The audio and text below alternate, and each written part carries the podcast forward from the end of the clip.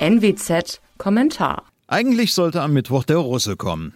Das sagte jedenfalls die CIA vergangene Woche. Vom bösen Russen war aber am Mittwoch weder in Kiew noch in Lemberg noch in Donetsk etwas zu sehen.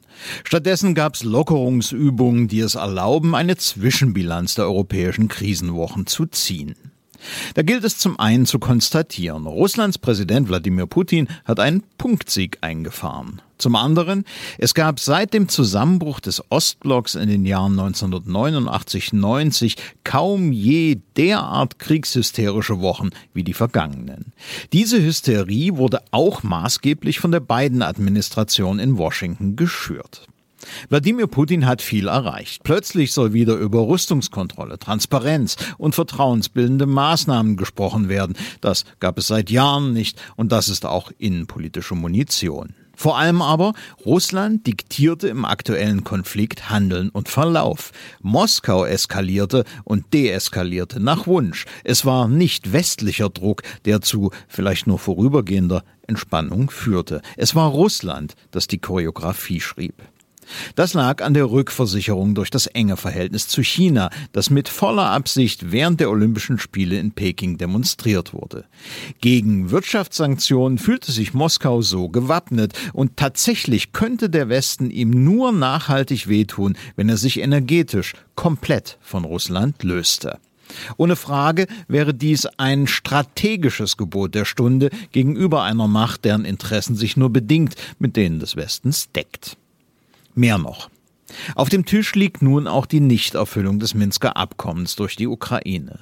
Zudem hat der russische Präsident am Abend nach dem Treffen mit seinem französischen Kollegen in aller Deutlichkeit glasklar gemacht, was droht, wenn die Ukraine militärisch den Status quo auf der Krim zu ändern sucht. Krieg nämlich. Das dürfte bei manchen im Westen den Enthusiasmus für einen ukrainischen NATO-Beitritt gedämpft haben. Ist eine militärische Lösung doch genau das, wovon Nationalisten Journalisten in Kiew träumen. Was allerdings bleibt, ist der kaum entwirrbare Widerspruch zweier Prinzipien. Dem der freien Bündniswahl, die jedem Land zusteht, und dem, dass keine Nation ihre Sicherheit auf Kosten einer anderen erhöhen darf. Selbst die feurigsten Russlandkritiker müssen inzwischen zugeben, dass die NATO verdammt nah an die russische Grenze herangerückt ist. Andererseits hat Kiew das Recht, sein Heil in der NATO zu suchen, auch wenn das eine realpolitische Absurdität wäre. Wo Russlands Präsident rational, strategisch und gewitzt agierte, fiel dem Präsidenten der USA die Rolle des Getriebenen zu, eines Getriebenen, der sich zu allem Überfluss auch noch in Scharfmacherei flüchtete.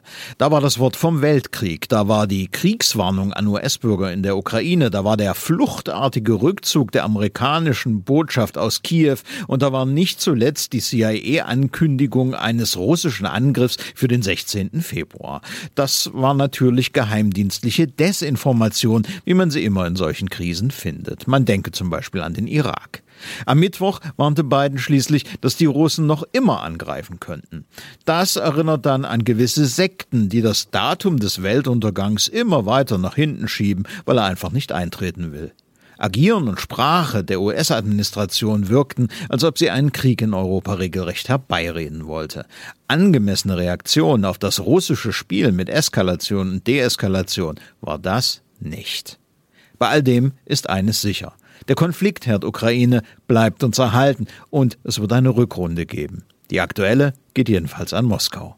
Mein Name ist Alexander Will. Sie hörten einen Kommentar der Nordwestzeitung.